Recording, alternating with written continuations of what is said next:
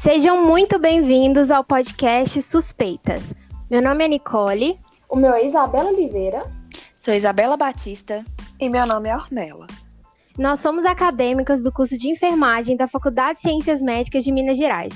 E no episódio de hoje vamos falar sobre um assunto muito importante, do qual você, nosso ouvinte, pode ser um grande protagonista: a doação de sangue. O sangue é essencial para o funcionamento do nosso organismo. Dessa forma, torna-se ainda mais fundamental para pacientes em tratamento contra o câncer, pessoas submetidas a cirurgias de grande porte e em serviço de urgência e emergência. Isso mesmo, Bela. Diante de tamanha importância, é necessário ressaltar que as doações de sangue ocorrem de forma voluntária e que muitos hemocentros em todo o país se encontram com baixo estoque sanguíneo devido à falta de entendimento e informação da população acerca do assunto. E é muito importante falarmos o quanto o sangue é essencial para o funcionamento do nosso organismo. Exatamente, Ornella. E com apenas um ato de solidariedade, um doador de sangue pode salvar até quatro vidas de forma simples, segura e sem causar nenhum prejuízo à saúde. Levando em consideração o cenário atual de pandemia, devido ao isolamento social, a doação de sangue se torna ainda mais importante, pois os bancos de sangue estão com os estoques reduzidos. É isso mesmo, Nicole. Gente, vocês sabiam que, de acordo com a Organização Mundial da Saúde, para que os hemocentros estejam constantemente abastecidos com todos os tipos sanguíneos, é necessário que 3 a 5% da população se torne um doador regular. Exatamente, Bela. Como nosso sangue é incrível, gente. Ele possui diversos componentes, como as células de defesa, plaquetas, hemácias, e é importante destacar que existem algumas diferenças entre cada tipo sanguíneo.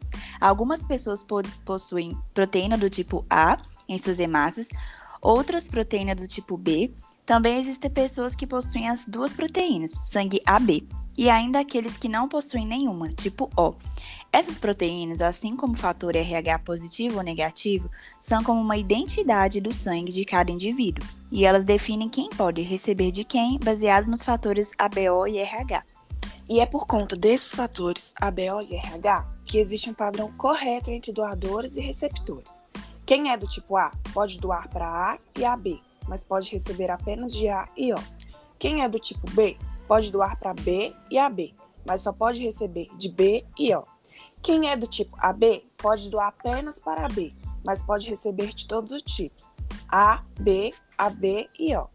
Quem é do tipo O, que é o doador universal, pode doar para os tipos A, B, AB e O, mas infelizmente apenas pode receber de doadores do tipo O. Exatamente. E é importante ressaltar que apenas 1,6% da população brasileira é doadora regular de sangue atualmente. Por isso, é muito importante incentivar esse ato. Mas agora conta pra gente, Isabela, quais são os requisitos da doação de sangue? Então vamos lá. É necessário que o candidato à doação de sangue ele apresente um documento original com foto podem doar sangue pessoas entre 16 a 69 anos de idade com peso igual ou superior a 50 quilos. A pessoa também deve comparecer em condições plenas de saúde. Assim, caso haja algum sintoma, mesmo que leve, é necessário é, esperar que haja uma melhora. Não pode também né, ingerir bebidas alcoólicas nas, do, é, nas 12 horas que antecedem a doação Pessoas que fizeram tatuagem, sobrancelha definitiva ou pincer precisam esperar um ano para doar. E ressaltando que mulheres podem doar até três vezes ao ano, homens podem doar até quatro vezes ao ano. E como podemos fazer o agendamento, Ornella? O agendamento para doação pode ser feito pela internet, mas o candidato também pode ir ao hemocentro mais perto de casa. Durante o período de pandemia, é recomendado que seja feito o agendamento pela internet para poder evitar aglomerações. Isso mesmo, mas deixa eu só explicar um pouco mais sobre o processo de doação. Antes de tudo, o candidato é conduzido à recepção, onde os seus dados pessoais são coletados e registrados. Isso se essa for a primeira doação. Então, ele ou ela será encaminhado para a triagem, onde serão feitas uma série de perguntas sobre seu estado de saúde, alimentação, uso de medicação, hábitos de vida, entre outros temas, que têm como objetivo avaliar se o candidato está apto para a doação. A sinceridade do candidato nesse momento é fundamental para garantir a segurança e qualidade do sangue e também garantir a segurança da pessoa que irá recebê-lo. Mas e os candidatos que tiveram Covid-19? Boa pergunta, Bela.